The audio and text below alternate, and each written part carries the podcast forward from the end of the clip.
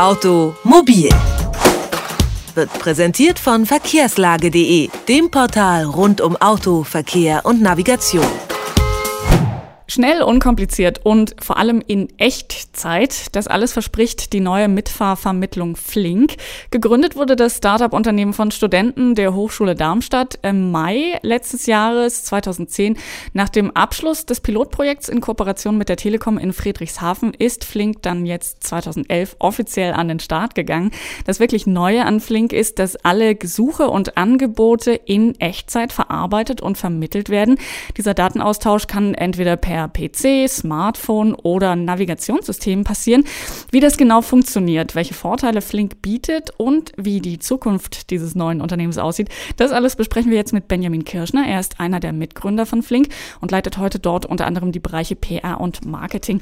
Hallo, Herr Kirschner. Hallo. Nochmal kurz und knapp, äh, vielleicht erklärt, ähm, wie funktioniert denn genau diese neue Art von Mitfahrvermittlung? Ja, Flink ist eine Mitfahrzentrale 2.0, also ein System, das es dem Nutzer sehr, sehr einfach macht, entweder jemand mitzunehmen oder bei jemand mitzufahren. Man kann auch, und das ist gar nicht böse jemand sagen, es ist irgendwie ein System für faule Menschen, weil man äh, tatsächlich nur ins Auto reinsitzen muss, dann wirft sein Navi an und dann kriege ich auch meine Mitfahrgesuche live auf der Straße direkt geliefert, ein Klick, ich werde umgeleitet zu den Mitfahrern und damit ist die ganze Sache schon erledigt. Das heißt, ich kann mich auch wirklich spontan entscheiden, ich stehe schon irgendwo auf einem Rastplatz und äh, würde jetzt gern weiterfahren und ich könnte theoretisch gucken, ob gerade jemand in der Nähe ist und in meine Richtung fährt. Genau, das liegt natürlich immer am Anwendungsfall oder an der Strecke, die ich zurücklege. Ich werde mich jetzt nicht äh, in den nächsten zwei Minuten entscheiden, dass ich heute mal kurz nach äh, Berlin fahren will oder so. Das ist natürlich eine Strecke, die ich langfristiger plane. Äh, aber es kann durchaus sein, dass vielleicht äh, meine Fahrgemeinschaft, die ich über Flink gefunden habe, mit der ich jeden Morgen zur Arbeit fahre, sagt, äh, ich bin krank und dann brauche ich schnell einen Ersatz. Und das kann ich dann eben auch über Flink abwickeln. Sie werben ja damit, dass es ein privates, vertrauenswürdiges Mobilitätsnetzwerk äh, ist, nach dem Prinzip, ich fahre eigentlich nur dort mit, wo ich die Leute auch kenne.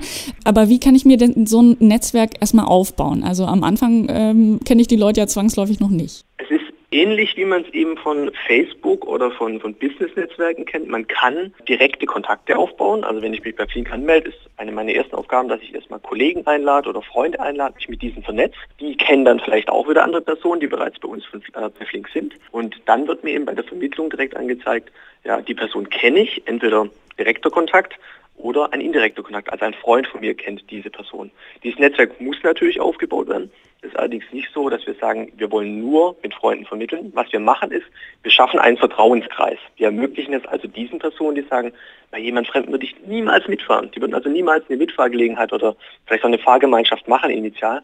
Äh, denen ermöglichen wir es, in diesem vertrauenswürdigen Rahmen eine Mitfahrgelegenheit zu finden und sich vielleicht dann auch, wenn man ja, erste Erfahrungen gesammelt hat, positive Erfahrungen, auch weitere Nutzern zu öffnen. Wie sind Sie denn auf die Idee gekommen, also das zu verbinden, diesen Netzwerkgedanken äh, mit Mitfahrgelegenheiten? Wir haben in äh, Fokusgruppen, in Gesprächen mit Nutzern äh, festgestellt, dass viele gesagt haben, ja, ist eine tolle Idee und äh, ist ökologisch und ich kann Geld sparen, äh, aber bei jemand Fremdem einsteigen oder jemand Fremdes mitnehmen, das mache ich nicht. Also es gibt viele Leute, die es machen, also die ist natürlich auch da, aber für die Menschen, die sagen, nee, bei dem Fremden will ich nicht einsteigen, für die wollten wir ein System schaffen, dass auch sie effizient unterwegs sein können. Im Moment funktioniert Ihr, Ihr Projekt über eine Kooperation mit dem Navigationssystemhersteller Navigon. Heißt, ich kann im Moment auch nur mit so einem Gerät Flink nutzen. Ähm, planen Sie denn, dass Flink künftig auch mit anderen Navis funktioniert? Also erstmal muss man natürlich grundsätzlich sagen, dass Flink ganz autark, ohne Smartphone, ohne Navigation vom PC verwendet werden kann.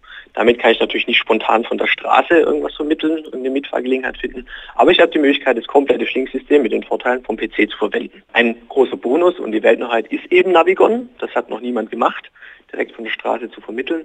Und natürlich arbeiten wir auch daran, mit weiteren Navigationsdienstleistern Flink auf die Straße zu bringen. Sie haben begonnen ähm, mit so einer Art Testphase, die begrenzt war auf Friedrichshafen. Die haben Sie jetzt hinter sich gebracht. Jetzt müssen Sie das System sozusagen ähm, außerhalb dieser Laborbedingungen etablieren. Ähm, wie sehen Sie denn die, die Chancen für Flink? Ja, im Moment sehr gut. Wir haben jetzt vor einer Woche offiziell gestartet und ähm, es melden sich täglich sehr viele Menschen bei Flink an. Kommt sehr viel tolles Feedback, erste Erfahrungsberichte von Fahrgemeinschaften, die sich gebildet haben oder Mitfahrgelegenheiten, die stattgefunden haben. Was man natürlich sagen muss, ist, Flink ist von der Nutzermasse her noch nicht perfekt. Also es ist so, dass gerade manchen Mitfahrern auch Fahrer vorgeschlagen werden, die einen großen Umweg fahren müssten, um sie abzuholen. Und die Mitfahrgelegenheit kommt vielleicht nicht zustande. Aber das ist natürlich was, wo wir wachsen müssen und dadurch werden die Suchergebnisse auch immer besser. Ab wie viele Menschen, die dabei sind, würde das denn verbessert werden? Also dass es eben keine Umwege mehr zu fahren sind? Die Antwort ist, es kommt drauf an.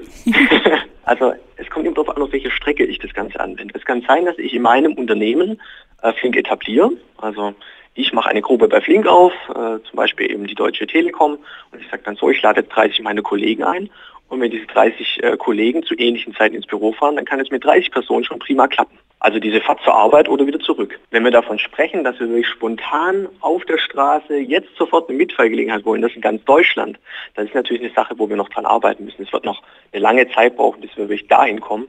Aber der Einsatzzweck für die Arbeit oder für den Sport oder für die Uni, dass man da Fliegen einsetzt, der ist jetzt schon gegeben. Wie ist denn so Ihre Ambition auf äh, lange Sicht? Kann Flink denn mithalten mit Konkurrenten, so wie Mitfahrgelegenheit.de äh, und ähm, was es da sonst noch so gibt? Also ich will jetzt nicht sagen ablösen, aber daneben bestehen, ist das Ihr Ziel? Naja, erstmal müssen ja die anderen Mitfahrportalen, die im Netz sind, eine Dienstleistung anbieten, die mit unserer vergleichbar ist. Natürlich haben diese Mitfahrportale eine große Nutzermasse, aber Fakt ist, dass wir die einzigen derzeit sind, die von jedem Punkt äh, in Deutschland eine Mitfahrgelegenheit vermitteln können. Also nicht auf Städte bezogen, sondern wirklich direkt von der Haustüre zu einem Ziel mit straßengenauer Adresse, das in Echtzeit, das auf Teilstrecken.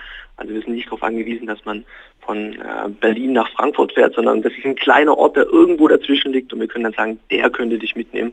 Ähm, da sind wir technologisch sehr weit vorne und jetzt ist an uns eben, dass wir dieses System auf Kurzstrecken etablieren, das macht noch keiner und mal gucken, wie die anderen sich verhalten. Natürlich beobachten die uns und die werden, äh, wenn sie sehen, dass das erfolgreich ist, natürlich auch versuchen, in den Markt reinzukommen. Abgesehen davon, dass jetzt die nächste große Aufgabe für Sie ist, ähm, dieses Projekt zu etablieren und wie Sie sagen, ähm, erstmal Nutzer zu gewinnen, haben Sie denn schon neue oder nächste Entwicklungsideen, wo es noch hingehen könnte? Ja, wir haben natürlich ganz viele Ideen. Äh, wichtig ist immer, dass man die schön priorisiert und die Funktionalität, die den größten Nutzen für unsere Anwender haben, als erstes auf den Markt bringt. Ein großer Nutzen ist zum Beispiel die Android-App. Die ist gerade in der Entwicklung, wird auch in wenigen Wochen dann an den Markt kommen. Natürlich arbeiten wir auch an der Integration von weiteren Navigationssystemen äh, und wir haben noch ein paar äh, schicke Funktionalitäten, die viele Personen, die Fahrgemeinschaften bilden oder spontan unterwegs sein wollen, auch sehr hilfreich empfinden werden. Wir haben mit Benjamin Kirschner gesprochen. Er ist Mitbegründer der Flink AG und hat uns was erzählt über die Mitfahrvermittlung in Echtzeit. Sehr schönes Projekt. Vielen herzlichen Dank für Ihre Zeit. Sehr gern. Automobil. Jede Woche. Präsentiert von verkehrslage.de.